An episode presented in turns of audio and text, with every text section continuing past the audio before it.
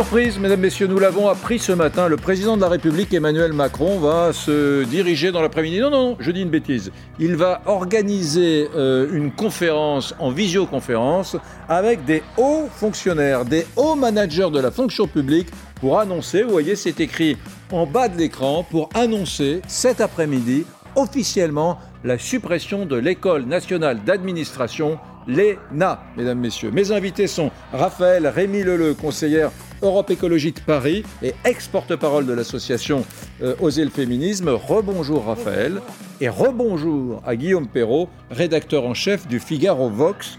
Bon, ben voilà, Guillaume, euh, c'est vrai qu'un certain nombre de voix françaises, par réalisme ou peut-être par démagogie, depuis des années, que dis-je, des décennies, disent qu'il faudrait supprimer l'ENA. Il faut supprimer l'ENA construit, voulu par le général de Gaulle. Sur les ruines d'ailleurs de l'école des cadres du raillage qui avait été voulu à l'époque par le maréchal Pétain. Euh, d'une certaine façon, c'est un peu iconoclaste de le dire, mais l'ENA est un peu la continuité de l'école des cadres euh, voulue par euh, l'État français pendant l'occupation.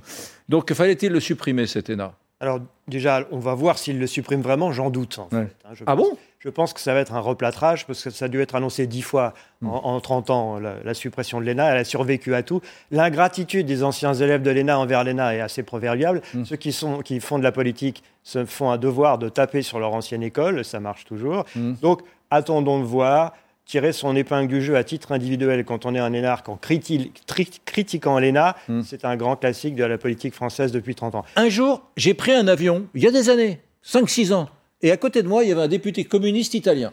Et il me dit, avec son accent euh, truculent italien, il me dit, ah, vous avez une chance folle, vous, vous avez l'ENA en France, parce que chez nous, il n'y a pas de culture de l'État, alors que vous, vous avez une culture de l'État et grâce à l'ENA. Et je me suis dit, bah oui, et si, et si tu arrêtais, mon pauvre Eric, de dire toujours pique-pendre de l'ENA, après tout, c'est grâce à cela que nous avons un État fort centralisé, administré. Euh, il pensait peut-être aussi au statut de la fonction publique de 1946 qui a été fait par Maurice Thorez, donc ça, lui plaisait peut-être aussi. Peut-être. Mais euh, c'est vrai qu'il y, a, y a une culture de l'État en France évidemment très ancienne, mm. il y a un règle qui n'existe pas en Italie, et il y a un réflexe aussi mm. unificateur et centralisateur. Mm. C'est-à-dire qu'avant 45, qu'est-ce qui se passait? Chaque grand corps organisait son concours de façon autonome, et on, il s'était critiqué parce que le Conseil d'État, le Quai d'Orsay, qui était très prestigieux à l'époque, plus qu'aujourd'hui encore, la Cour des comptes était accusée de faire de la cooptation et du, copinage, de la mm. cooptation avec un aspect euh, social euh, très fort. Mm. Euh, donc avec un, biais social mm. très fort. Voilà. Donc c'est aussi pour ça qu'en 1945, en s'inspirant peut-être sans doute même du riage un peu, mais aussi du, aussi du, civil service britannique que, les gaullistes avaient vu en Angleterre pendant la guerre, que, que Michel Debré a créé en 1945 l'ENA. Euh, le problème majeur, euh, je veux dire pour moi, c'est pas la formation, c'est la possibilité, c'est le parachute ventral et dorsal et latéral mmh. que le statut de la fonction publique donne aux élèves de l'ENA qui veulent faire de la politique, qui peuvent le faire pendant 20 ans sans prendre aucun risque personnel. Et puis s'ils sont battus aux élections, le lendemain, ils retrouvent leur corps d'origine, même mmh. s'ils n'y ont pas mis les pieds pendant 20 ans. Mmh. C'est ça qui, à mon avis, pose problème et, euh, et n'est plus accepté par les Français. Après, L'énarque moyen, il n'est pas du tout dans ce, cas de figure. Écoutez, Bruno Retailleau, ce matin, le, patron des sénateurs LR, réagissait à, l'info et, euh, à mon avis, il va défendre une idée qui n'est pas très éloignée de la vôtre, euh, Guillaume Perrault. Écoutez-le. C'est la politique du, du bouc commissaire. C'est-à-dire on supprime les mâts on supprime l'ENA pour ne pas avoir réformé l'État. Jamais en France, ça a été un des problèmes qu'a montré la crise sanitaire, et il faudra en tirer les conséquences. Jamais l'État n'a été autant centralisé, bureaucratisé. Le problème, ce n'est pas l'ENA. Le problème, c'est le politique qui doit diriger son administration, qu'il y ait des privilèges, qu'il faille mettre fin à des privilèges, parce que parfois on en crève en France, des allées et venues entre le public, le privé, mmh. où on retrouve les avantages. Oui, mais on a besoin d'une élite. On a besoin d'une élite. Alors, formulé comme ça, on a besoin d'une élite. Il est, il est assez iconoclaste et courageux, hein parce que défendre l'ENA en disant le problème, c'est pas l'ENA, c'est la suradministration française, il n'y a plus beaucoup de gens qui défendent l'ENA aujourd'hui, Raphaël. Ça se fait pas. Hein bah, je ne sais pas si ça se fait pas. Moi, je vous défendriez Léna, vous? Bah, En partie, parce mmh. que je pense qu'il y a plusieurs sujets qui sont mélangés à ça. Certes, euh, la conduite de l'État de manière générale. En fait, il faut peut-être rappeler aussi que l'immense majorité des fonctionnaires dans ce pays ne sont pas issus de l'ENA et que mmh. l'administration française, y compris euh, des cadres de l'administration française, il y en a beaucoup qui ne sont pas issus de, de cette école. Et ensuite, on a le sujet un peu plus, euh, hmm. oui, un peu plus complexe, un peu plus sensible. J'étais assez d'accord avec vous de la manière dont, euh, par exemple, hmm. Euh, les politiques sortant de l'ENA pantouflent et en fait font l'ENA non pas pour servir la fonction publique, mais ensuite pour avoir une trajectoire très différente. Mais regardez, Raphaël, Raphaël les Britanniques, pour recruter, ils ont quand même des services publics, les Britanniques, même si c'est un pays moins centralisé et moins administré que, la France, euh, ils vont recruter dans les grandes écoles britanniques les gens compétents dont ils ont besoin. Ils peuvent avoir besoin de quelqu'un qui a fait une grande école de commerce, ils vont le chercher. Ils peuvent aller chercher quelqu'un à, Oxford, je ne sais où, etc. Et, pourquoi ça fonctionnerait pas chez nous? On peut aller chercher quelqu'un à HEC, pour la, fonction publique, on peut aller chercher à, Sciences Po pour la, fonction, un polytechnicien. Absolument. La formation à l'ENA, et en fait, il n'y a pas que la voie dite royale qu'on connaît d'accès hmm. dans les grands corps, il y a également euh, des formations internationales, il y a également des masters à l'ENA. Enfin bref, moi je pense qu'on devrait la considérer comme une école du service public d'enseignement hmm. supérieur en France. Et ensuite, on a un problème d'accès à la fonction publique, de reproduction des billets sociaux et en fait de rigidité. Je vous donne un exemple. Hmm. Dans mon, ma vie professionnelle, dans mon précédent poste, j'ai remplacé un énarque. Hmm. J'ai été remplacée par un énarque. J'étais une femme de 26 ans. Je n'avais pas le droit d'être titularisée sur mon poste parce que je n'avais pas le diplôme, parce que je n'avais pas le doctorat, parce que je n'avais pas l'ENA. Hmm. Ça pose un problème de reconnaissance des compétences. Et là-dessus, on est quand même aussi sur un complexe très français de rigidité des filières, de reconnaissance, hmm. de reconnaissance des diplômes, et puis cette possibilité vraiment de reconnaître les parcours plutôt que la voie que vous avez euh, choisie et dans laquelle vous risquez de vous enfermer pendant 20 ans. Mais on est d'accord, vous, vous plaidez un peu pour le modèle un peu britannique que j'ai décrit tout à l'heure, où les grandes administrations anglaises vont choisir les fonctionnaires compétents en fonction de leur formation si on veut, si on veut quelqu'un qui a une, fibre euh, d'acheteur, par exemple, pour la puissance publique, on va le chercher dans une grande école de commerce anglaise. Si on veut quelqu'un qui a un mathématicien, je ne sais quoi, euh, quelqu'un qui fait des stats, des probabilités, on va le chercher dans une grande université. Il n'y a pas d'école qui forme des administrateurs. Et ça pose la question de à quel niveau on recrute et on forme. En fait, le, l'intérêt de l'ENA, c'est de donner une culture commune à des gens qui vont se retrouver dans différentes administrations, mais qui ont vocation à travailler ensemble. Hmm. Mais après, chacune de ces administrations, pour recruter le reste de ses cadres, le hmm. reste de ses agents et de ses agentes, a son propre concours. Hmm. Donc c'est sûr qu'il y a quelque chose qui est euh, compliqué pour savoir où est-ce qu'on va se retrouver. Et puis par ailleurs, il y a beaucoup de gens qui euh, finissent euh, dirigeants ou dirigeantes d'administration française sans jamais avoir mis un pied à l'ENA, et tant mieux.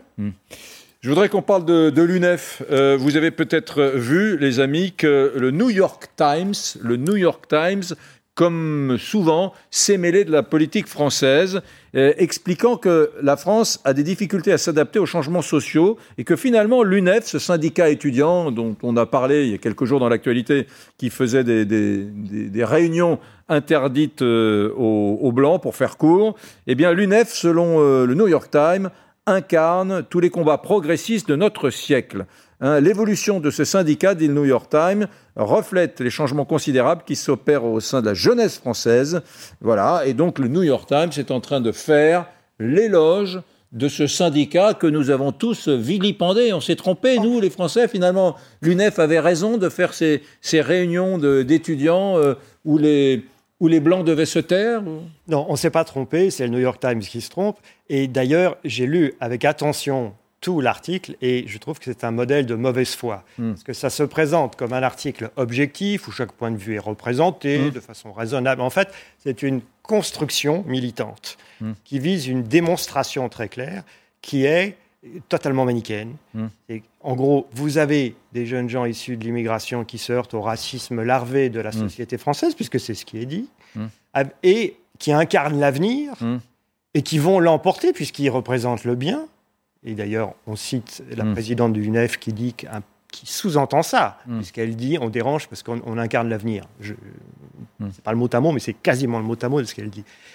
Et euh, il est évident que ce qui est visé, en fait. C'est un article typique d'une espèce d'impérialisme américain, impérialisme culturel, mmh. qui veut imposer un modèle multiculturel à la France et qui, c'est étonnant d'ailleurs de la part d'un pays libéral mmh. au, plan économique, qui devrait être pour la concurrence des modèles. Mmh.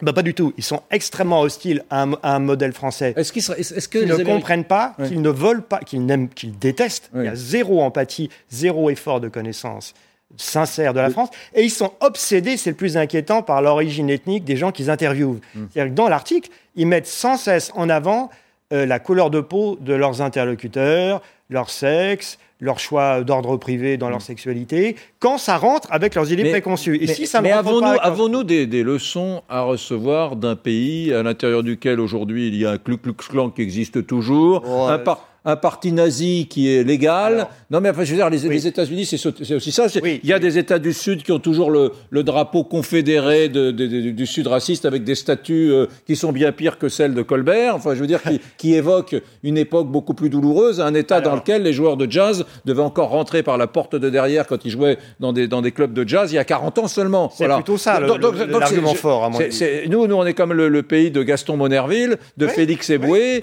euh, voilà, qui a quand même essayer de faire les choses un peu mieux que du moins, sur, le plan de l'intégration. Pour aller dans votre sens, un fait qui n'est pas très connu. Hmm. Les soldats américains noirs sont venus en masse en France euh, avec les blancs, mais eux, ils n'avaient pas le droit d'aller de, au front. Hmm. Ça faisait peur à l'encadrement blanc hmm. en 1917-1918. Mais quand ils ont vu qu'en France, ils avaient le droit, eux, Américains noirs, de s'asseoir à une terrasse de café et d'être servis par un serveur blanc, ils, sont, ils ont été éblouis. Je ne dis pas que c'était une France idyllique. Je hmm. dis que c'était une France infiniment plus facile à vivre. Gênant, oui, je suis d'accord avec vous. Ce qui est gênant, c'est ils sont revenus hmm en faisant la promotion de la France, en disant aux États-Unis, la France est un pays formidable. C'est pour ça que Joséphine Baker est venue faire carrière à Paris. Mm. C'est pas seulement parce que Paris était mm. prestigieux au plan international, mm. parce qu'il savait qu'il n'aurait pas à surmonter les mêmes préjugés. Raphaël, Raphaël Rémi Leleu, cette comparaison et cette petite, euh, ce petit retour en arrière sur l'histoire du XXe siècle n'est pas anodin. C'est parce qu'il euh, montre le point de vue depuis lequel les Américains nous parlent et nous font la morale. Et nous font la morale. Alors. Moi, je, je peux tout entendre, mais que ce pays euh, qui est un pays euh, clairement raciste aujourd'hui, nous donne des leçons, ça me fait mal. Bah, parce que je ne dis pas que tout va bien en France, hein, loin s'en ah faut. je... Mais. Euh, je, vais, essayer de reprendre dans l'ordre. Hmm. Donc, je ne suis pas une ancienne de l'ENA, mais je suis une ancienne de l'UNEF. Et moi, je, je hmm. redis ma fierté d'avoir milité dans ce syndicat. Et pourtant, qu'est-ce qu'on a eu comme débat difficile et hmm. comme avancées euh, conquises de haute lutte, y compris sur les questions de sexisme. Enfin, mm. vraiment, donc je pense que ça participe des histoires militantes. Après, que ça soit euh, là sur l'article du New York Times ou sur même la manière de présenter le, mm. sujet, on a tous vilipendé en France mm. l'UNEF. Non, ça n'est pas vrai. Il y a des personnes qui l'ont soutenu et j'en fais partie. Donc, euh, que ça soit. Qui, euh, parmi les personnalités politiques de premier rang, euh, Raphaël, ne le problème, est pas mal, mais qui, qui sont les grands chefs de partis politiques, de gauche comme de droite, qui ont soutenu l'UNEF? Oui, il y a eu Audrey Pulvar. Il y a eu Audrey. Alors, Audrey Pulvar a eu une prise de parole, pour le coup, qui est. Mm qui, à mon avis, elle a essayé de faire une forme d'équilibre et donc elle mm. s'est retrouvée dans une situation assez euh, maladroite et très inconfortable pour elle. Mm. Et je trouve qu'elle a ensuite subi des attaques absolument intolérables. Ce nouvel UNEF, il n'y a plus personne, c'est 2% des étudiants. 2% de la masse d'étudiants est à l'UNEF en 2021. C'est plus, c'est plus le syndicat important euh, qu'il y avait peut-être à l'époque où vous, euh, vous, en faisiez partie, mais c'est devenu une toute petite organisation radicale, j'allais dire extrémiste, je ne veux pas vous vexer, mais radicale, dure. J'ai quitté l'UNEF il y a 5 ans et il n'y a pas eu de... de bah si, depuis, ça a continué à baisser. Non, mais il n'y a pas eu de grande modification mm. euh, des masses par rapport au nombre d'étudiants et d'étudiantes. La syndicalisation baisse chez euh, les étudiants et les étudiantes, mais comme mm. partout dans la société. Et oui, l'UNEF, en fait, a subi euh, des revers, notamment mm. électoraux. Et je, enfin, moi, je redis mon admiration pour celles et ceux qui essayent de militer aujourd'hui dans les universités pour les étudiants et les étudiantes, vu la situation, qu'elle soit sanitaire ou sociale.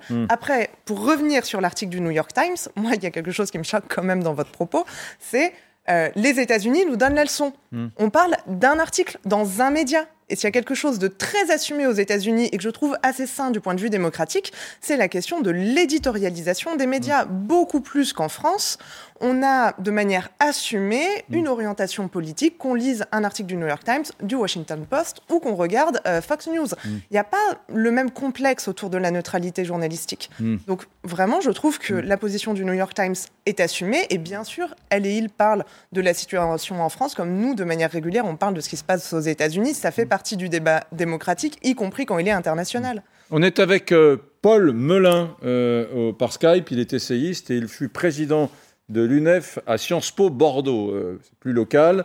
Euh, il y a quelques années. Bonjour, merci d'être avec nous, euh, Paul Melin. Vous, reconnaissez votre syndicat ou pas? Depuis les années 2014, 2015, 2016, où vous étiez à l'UNEF, on, s'inscrit dans une continuité où il y a pour vous une rupture sur le fond qui vous gêne? il y a eu une rupture progressive, si vous voulez. Cette rupture, elle a commencé avec la fin de la mainmise du Parti socialiste et du Parti communiste français sur l'UNEF, du temps, euh, encore avant moi, mais du temps de l'UNEF-ID et de l'UNEF-SE. Et progressivement, si vous voulez, avec la défaite de François Hollande en 2017, euh, progressivement, euh, l'UNEF a, subi une forme d'OPA, euh, une OPA, je pense, intellectuelle et également euh, militante, euh, de la part des luttes intersectionnelles, etc. Et donc, c'est ce qui fait qu'aujourd'hui, l'UNEF se retrouve propulsée, j'écoutais vos échanges avec beaucoup d'intérêt, propulsée comme, eh bien, le fer de lance de l'antiracisme en France par les médias américains.